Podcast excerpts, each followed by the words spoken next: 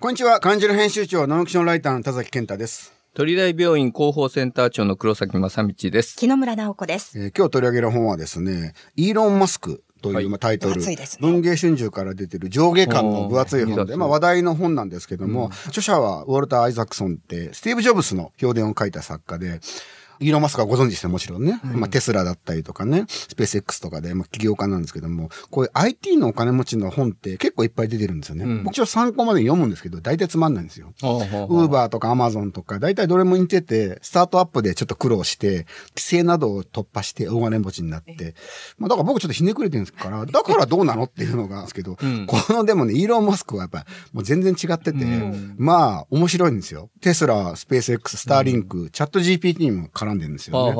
で、彼がまあアマゾンのジェフ・ベゾスとかとちょっと違うのは、言い方あるんですけど、高邁な思想を馬鹿げたほど信用してるんですよね。要は石油で車を動かすと地球がダメになるから電気自動車。うんで、いずれ地球に住めなくなるから火星に移住しようと。うんで、それを真剣に信じてて、で、億万長者であるのに、そんな家とかにこだわりなくて、で、テスラとかスペース X のその、今、うん宇宙船ですよね。そこの工場ラインに泊まり込んで、自ら人頭指揮して、ここが違うんだ、ああだこうだっていう、技術者を知った激励してやるっていうんですよね。で、彼の本の中で面白かったのは、技術者が経営をすべきだって言ってるんですよ。いいものを作る人間が、かっこいいものを作る人間が、イニシアチブを生産するまで技術者がやるべきだと。これ実はホンダの、ホンダソチロさんのが僕は思い出したんですけども。なるほどで、イーロンはそのためにハードワークするんですよ。で、ハードワークしない人間は首を切るっていうう。ん。これが壮絶な首の切り方するんですよね。で、本人これ語ってるようにアスペルガーで人の気持ちを汲み取ることができないらしくて、そうですねで、想像しながらやるんだけども、まあ冷酷なんですよね。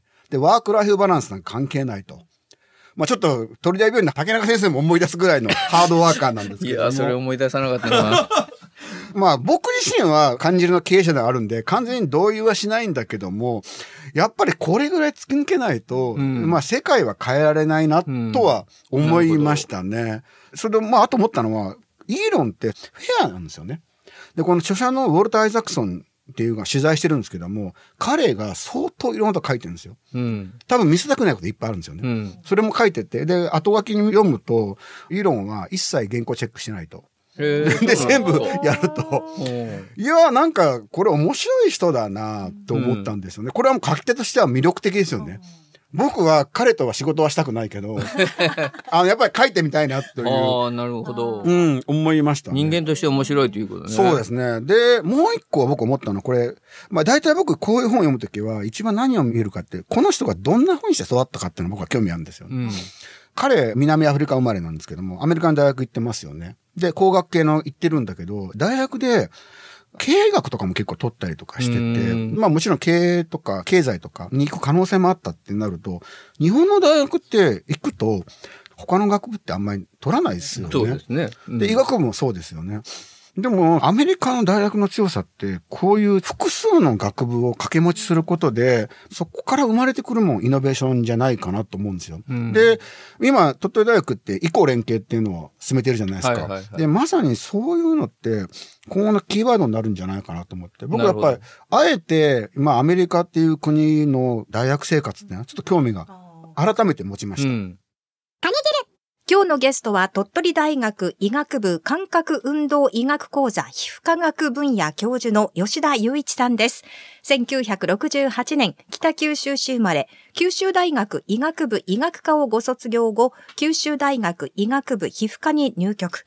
96年、アメリカケースウエスタンリザーブ大学に留学。99年帰国後、九州大学医学部、福岡大学医学部皮膚科などを経て、2006年鳥取大学医学部准教授、2020年に鳥大病院皮膚科課長、臨床教授、そして2023年から現職でいらっしゃいます。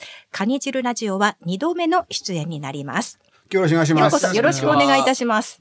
前回はね、あの、北九州でカツアゲにあったとか、はい石を志した理由がね、ワニを飼ってる、まあ、お医者さんがいて、なったとか、まあまあ、ろくでもない話ばっかりされたんですけども。フグに釣られて医者になったとか。そうそう。突き抜けて、鳥大病院のイーロン・マスクという。そう、突き抜けてますけどいやいやそんな。ことはないですけど、まさか2回目が回ってくるとは思いませんでした。吉井先だからずっと生、喋りだそうでしたね。ラジオの反響はどうでしたか？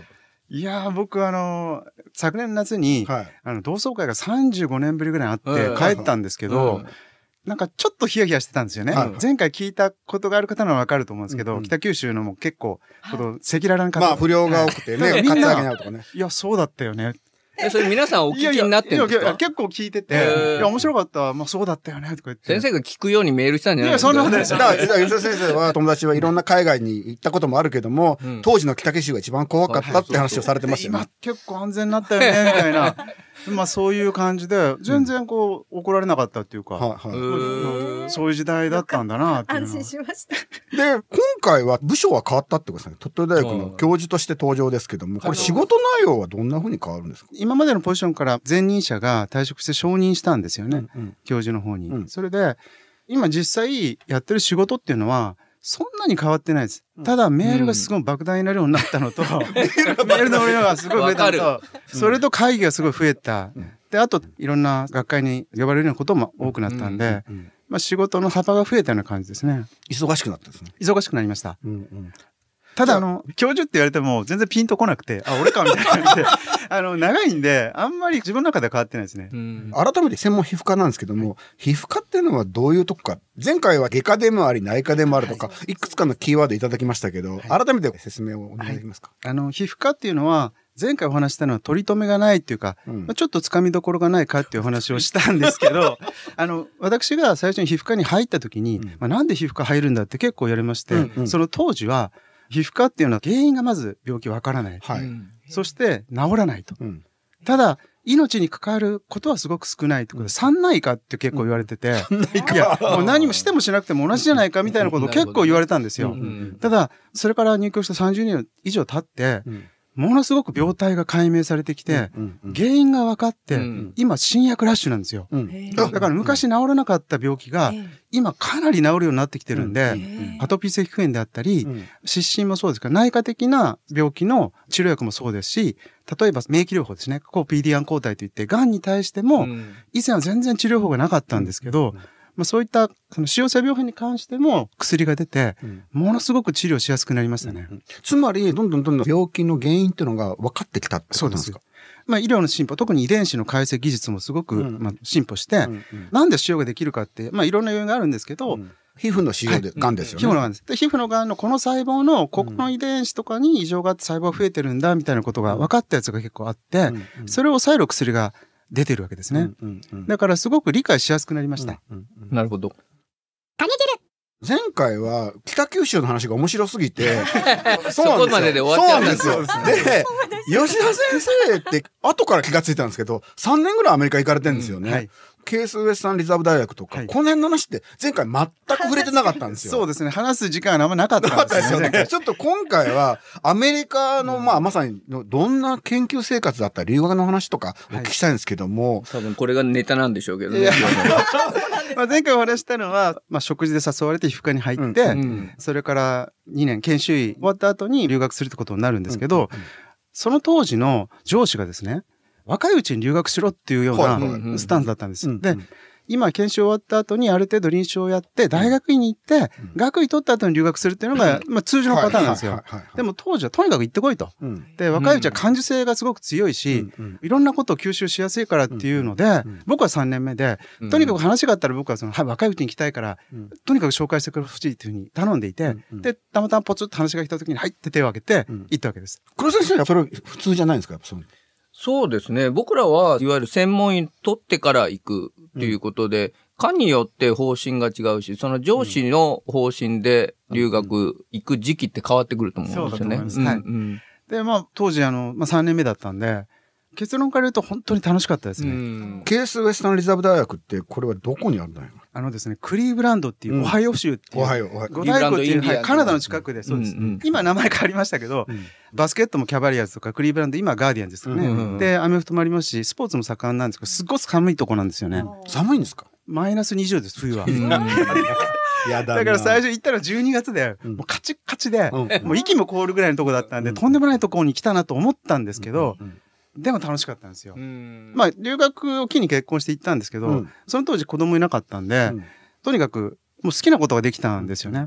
えで、ーまあ真面目な話をすると、うんいや、真面目な話で全然。や研究に関しては、あの、日本人がその教室、研究室いなかったんで、はい僕初めだったんで、ほとんどがやっぱりインドの方とか、例えばヨーロッパの人とか、多様性があったんですよね。うんだからその多様性を吸収するにはすごくいい場所で、うん僕がやったのは紫外線の研究なんですよね。はいはいはい。通常は動物実験とか細胞の実験が主なんですよ。うん。で、すごい仰天したのがいって、紫外線をですね、うん。ある一定の強さを人に当てるんですよ。え人間です。ボランティアの人にうん。うん紫外線を当てて、うん。うん。そこの当たったその皮を24時間ごと、まあ、24時間、48時間、72時間とかでバリカンみたいなやつで取ってきて、うん。そこから細胞を分離して、そこに何が起こってるかっていうのを研究するような研究室だったんですよ。ボランティアで倫理的にはちゃんと契約書とか書いてて、ちゃんと誓約書書いてる。んです。です。で、この、どれぐらいの面積取るんですか？大体3センチか四方。これぐらい四方ですね。はいはいで、そこに僕が、まあ、行って麻酔してバリバリと皮取って、いい皮膚が取れたとか言って、うんで、その外国人は、どうかって言ったら、俺の皮膚はいい皮膚かって、うん。あいい皮膚取れたって言ったら、よっしゃみたいな感じで、すごいなんかおおらかっていうか、うんうん。すごい国だなと思ったんですよ。うんうん。で、人に対して何が起こってるかってなかなか証明できないので、はいはいはい。だからすごいその時点で衝撃を受けたんですよね。うんうん。で、そんな感じでやってて、その研究室は、ボスがさっきハードワークが、うん。がはい求められているのがあったんですけど、あの、そんなことあんまなくて、年一回でっかい研究会があるんですよね、学会が。そこに向けて、演題を出せばいいっていうような感じで、目標が定まっていたので、まあそれに向けてみんな頑張って、終わったら2週間休み取るみたいな感じで、休みの間はもう車でアメリカ中、国立公園を旅行して回るみたいな感じでしたね。楽しかったんですね。めちゃくちゃ楽しかったです。英語はもう最初からできたんですか？英語はですね、研究的なことであれば、なんとなくわかるんですよ。うんでも、うん相手が野球の話とか日常の話をしてたら、全然わかんないですね。うん一緒に笑えないね。そうそう、笑えないんですよ。アメリカンジョークもやっぱり。タイムラグもあるし、後で、えみたいな感じなんですよね。アメリカに3年いらっしゃった。2年と4ヶ月ぐらいですね。うんうんうん帰るのは予定通りだったんですか？予定通りですね。うんで、インドの人とかも多くて、うんここで一旗あげて帰る。だから、うんうんうん今一つ業績開けてもアメリカに住みたいという人も結構多かったんですよね。うんうんうんでも、僕はやっぱ食事がですね、うん。どうしてもううんん、やっぱ日本食じゃないとやっぱダメだったんで、まあ、ずっと、ずっとここにいるとええ、さすがにちょっときついなと思ってうん、だからかみさんとも一緒だったんで、家でほとんど日本食だったんですけどう、んうんそういうのがあって日本に帰りたいなとは思いましたね。うんそうなんですね。実際 の研究の成果はどうなあ、んですか？そうそこが聞きたいんだ。あの、結局あんまないですよ。いや、あの、皮膚のバリバリよりもそっち結構あの。外国留学しても全然ノーデータで帰ってくることって、ごくまでやっぱあるんですよね。やっぱりその、うまくいかないことあるんです。僕はたまたまま目処がついたんで、うんもうあとはまあ遊んで帰るじゃないですけど、うんいろんな文化を吸収して帰る。何の論文書いたんですか？一応聞いてきますけど。紫外線、ね。人に紫外線を当てると、そこで炎症が起こるんですよ。はいはい。で、はいそこの炎症を起こす細胞がいろんなタンパク質とか化学物質を放出するんですよね。うんで、それで局所の免疫が抑制されて、うんそれが例えばいろんな病態、例えば癌であったり、それに関わってるっていうことをある程度まとめて、うんで、それが僕日本に帰ってからの学位論文になったんですよ。今の研究にもつながって。るんですよね。だからアメリカカでやった仕事はこっちでもそのまま使えたので、だからそれが今の皮膚がんっていうことにつながっていくわけですよね。うん病態が、うん。要するにある程度理解結構ラッキーで生きてるラッキー、そうですね。うんいやそうそうですね。いやいや、あの、うまくキーですかいや、うまくいくかどうかやっぱやってみないとわからない面があるんで、まあね。新規性がないとやっぱ論文にならないので、はいはいはいまあ指導医というか向こうのボスがやっぱり先見の明があったというか、うんうんうんはい。なんとかうまくいきました。皮膚がんについて改めて知りたいんですけども、これ、皮膚がんっていうのはどう説明すればいいですかね？皮膚がんですね。まあうん今お話ししたように、紫外線によって皮膚を構成する細胞の遺伝子に異常が起こると細胞が突然増殖してくるようになるんですけど、うんそれ以外にもやっぱりこう周りの環境、うん。因子、だから免疫を抑制するような因子が合わさって起こるっていうようなことがもう分かっていて、うん。だから免疫に関与するものとしてはさっき言った紫外線が一番ですけど、ウイルス、ウイルスによって発がんが誘発されたりとか、例えばある特殊な化学物質ですよね。それで誘発されることもあるんですよね。うん基本的にやっぱ紫外線がはい一番悪さをするっていうのは間違いなんですか、間違いないです。やっぱり皮膚がんっていうのは紫外線が当たる部位多いんですよね。やっぱ顔とかう、ん日に当たる部位ですね。あだから、そこはもう間違いなく最も大きな原因の一つですね。でも逆に太陽に当たらないと不健康になるじゃないですか。それがですね、誤解なんですよ。うんよく昔って、うん日光浴しましょうとそうか、ビタミン D ができないからって言われてましたよね。でもあれはですね、今ではほとんど言われないんですよ。はい。なぜかというと、ビタミン D って食べて取ることができるんですよね。うんだから、一生光に当たらなくても極論から言うと、大丈夫です。えー本当なんですか？大丈夫です。大丈夫です。もう病気でうん遺伝子に先天的な異常があって、紫外線によって起きたエラーを修復できない病気があるんですよね。うん色素性乾皮症って病気なんです。その方は光当たらないように防御するんで、だから大丈夫です。ただ、当たると気持ちいいじゃないですか。まあ、そういった面では、ホルモンであったり、いろんな日常生活を送る上での気分的なものとかには関与すると思うんですけど、うん基本的にはやっぱり当たらないっていうのが大事です。もう極力、まあ、当たるときは紫外線を防御するような特殊なクリームがあるので、極力そういうなもので遮光して、うん。それで外に出るっていうのがいいと思います。皮膚の老化にもつながるって聞くので、ですね。まあ、うん。老化、病うん気、うん。やっぱりブロックはしますよね。一生懸命クリーム塗ったり。当然、皮膚がん以外にも、シミであったりとうんか、シワの原因になるので、極力やっぱ当たらない。ただ、もうすでに結構浴びてますからね。浴びてます。若いうちからやっぱり気をつけられた方がいいですよね。何歳ぐらいから気をつけるんですか？やっぱり幼少時期から、ぱ極力、今でもすごくやっぱそういった意識が皆さん高くて、昔は僕らの子供が海で真っ黒になるのがはい。健康的でしたけど。黒崎そう競ってました。今お母さん方は極力お子さんにうん。紫外線防御のクリームを塗られて、外に遊びに行かれる人がすごく多いと思います。うん。だからそういった啓発活動も、うん。まあ日本皮膚科学会多分やってるので、うん。そういったのがどんどん浸透してきてるのかなというふうに思います。これ皮膚の癌ですけど、どんな風になるんですか？大きく分けて4つぐらい4大がんというのがあるんですけど、うん皮膚を構成する細胞、核化細胞って言うんですけど、それが癌化するのが大きく分けて2つありまして、うん見たら自分で気づけるので、皮膚がんっていうのは。だから、おかしな出来物ができて、前もお話をしたんですけど基本的に切除してしまえば、転移する確率ってすごく低いんですよね。で、一つが有極細胞がん。有極細胞っていうのは皮膚を構成する細胞が有極細胞っていうトゲがある細胞はいね。。あの、顕微鏡で見るとトゲトゲがあるように見えるんですよね。で、それがだいたい転移する確率が2%ぐらいですよね。うんで、もう一つ非常に多いのは基底細胞がんというがんがあるんですけど、基底細胞皮膚を構成する一番下の細胞が基底細胞って言うんですけど、毛からこう発生してくるような、はい、うん細胞で、それがすごく多いんですけど、それはほとんど転移しないですよね。転移する確率がもう0.1%ぐらいなんで、だから基本的には大丈夫なんです。うんもう一つあのメラノーマって前も話しましたけど、メラノーマ有名ですよね。メラノーマはね紫外線でも起こるんですけど、紫外線以外でも起こるんですよね。うん外的刺激が一番大きいと言われるんですけど、特にアジア人は足に多いので、足に荷重部、いろんな刺激を受ける場所に10万人に1人ぐらいやっぱできるんですよね足。のどの辺にできるんですか？体重がかかる部位に多いと言われてます。うん。土踏まずは体重かからないので、はいはいはい。母子球とかかととかですね、そういったところにやっぱ多いんですよね。だら、からそれを研究してる施設が日本でもあってう、ん。それはすごく特殊なタイプの、まあ、癌なんですけどうんうんうん、ちょっと気づくのが遅れるんですよね。それって僕らはどういう時におかしいなと思えばいいんですか？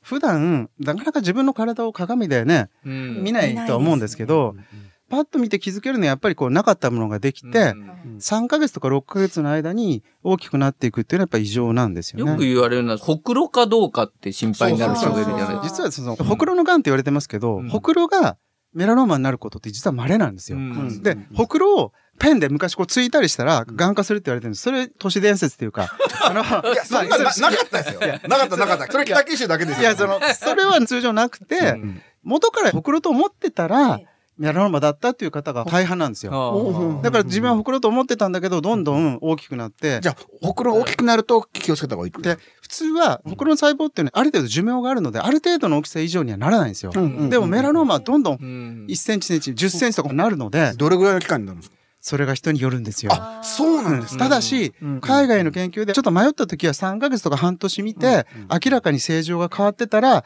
メラノーマの可能性が高いので、だからそういったちょっと迷う時は切って取ってしまえばまあいいんですけど、なかなかですね、そういう手術をいきなりするのも、患者さんによってやっぱりちょっとためられるので、うんうんうんだから定期的に見ていくというのは何より大事ですね。うんとはいえ、なかなか定期的に見るのもなんか大変ですよね。そうですね。ただ、うんそんなに多い癌じゃないので、うん。あとはちょっと高齢者に多いような特殊の癌、ウイルスが関与しているものであったり、人に見せづらいプライベートパーツですね。うん外部とかにできやすい癌もあるんですけど、うんうんそういったものは結構稀なんですよね。うんただ今高齢化がすごく進んでいるので、最近ではちょこちょこと紹介されて来られる方がおられます。じゃあ気になったら、なるべくもう相談するってことですよね。そうです。ね。うんやっぱり恥ずかしい部分だとなかなか人に言えなかったり、病院にも行けなかったり、気持ちはそこがねわかりますね。うんでも自分は水虫だと思ってたとか、ちょっと失神だと思ってたっておっしゃるんですけど、なかなか自分がね、同じ立場になって考えるとうん難しいですよねまあ。そういう具合に思いたいですもんね。そうですね。信じたくないっていうのもあると思います。うんうんうん皮膚がんの指導医っっていうこともなるんですね。これはどういう仕事なんですか？あのですね、日本皮膚科学の専門医というのがあるんですけど、うん、その上に、その専門医を取った人が目指す資格っていうのがあります。うん、そのうちの一つが皮膚アクセス指導専門医なんですけど、うん、ただこれを持ってたからといって、別段その、例えば、何か特別な待遇を受けれるわけではないんです。ただもう専門医も同じですよね。ただ、一つのやっぱ目標ですよね。今まで自分がいろんな、例えば手術であったりとか、抗がん治療であったりやってきて、その中でいろいろ吸収してる中で一つのこれを取るっていうのは目標、まあ、達成感って言ったらあれですけど、で、それが持ってないと、その下の人は取れないんですよ、ずっと。だから、そういった大学としての責務っていうのもありますし、まあ、もう一段階高いレベルを目指していく上での一つの目標ですね。種汁この働き方改革で医療はどうしても変わってきますよね。うん、吉田先生は割とワークライフバランスをうまくやってるようなイメージがあるんですけども、ね、これ医療ってどうなるんですかね？今日すごい真面目な話ばっかりでちょっとあれなんですけど。いやいや真面目な話皮膚科は、すべての診療科の中で女性が最も多い科なんですよ。そうですよ。山田先生。だから、まあ、ある種のロールモデルになるのかなと僕思ってるんですけど、で、当然その女性の場合、ある一定の時期、どうしても働けない時期がお子さん設けられたりする、出るんですよね。だから、それは日常なんですよね、皮膚科の中では。そうやってやってきた人が指導医になっていくので、だからそういった自分の経験もわかりますし。まあ、七子先生がそうですよね。七子先生もそうですよ。女性の中で大学病院に長くおられる先生、やっぱ少なかったです、前は。だから山田先生は、七子先生なんですよね。うん、鳥大のもう、象徴っつったらあれだけど、いや、僕知らなくても山田先生知らない人いませんので、だから、まあ、それを目標にしてる人もやっぱ多いかなと思います。それで、さっきの働き方改革なんですけど、今うちでやってるのは、まあ、他の子もそうだと思うんですけど、とにかく勤務時間内、みんなだって家に帰ってやっぱりお子さんのお世話をしたり、食事作ったりすることもあるので、だから、なるだけ会議とかそういうカンファを上の方にずらして、やったりですけど、まだ過渡期ですね。全部その5時前にできてないんですけど、家からウェブでカンファレンスに参加できるようになったんで、でそこで結構意見言ってくれたりとかするので、あ、自分もこういう形で参加できるって多分みんな思うと思うんですよね。コロナ禍でいろいろありましたけど、そういったことができるようになったっていうのはすごくありがたいなと、脳神経外科は逆に女性が少ないかの一つなんですよね。だから、みんなハードワーカーで、だけど、やっぱり普通に6時、7時から始まる会議とかあるんですけど、夕方。夕方はい、で、それも5時までに終わらせようというか、うん、まあこれ、鳥大病院としての取り組みでもあるんですけどね、今後ね。種汁吉田さんにこれだけは聞きたい。前回の放送で、フグに惹かれて皮膚科を選んだというお話をされました。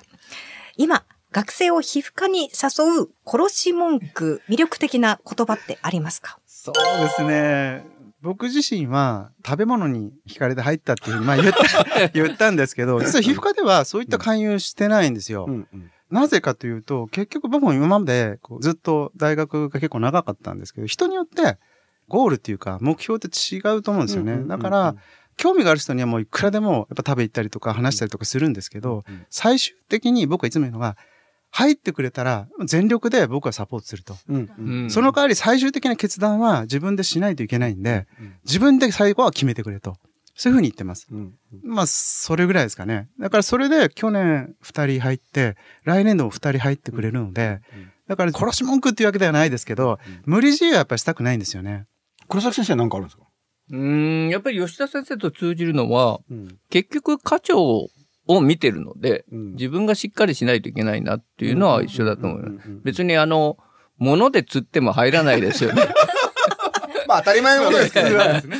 まああれもネタだったんでしょうけどね。まあ、そういうことにしておきます。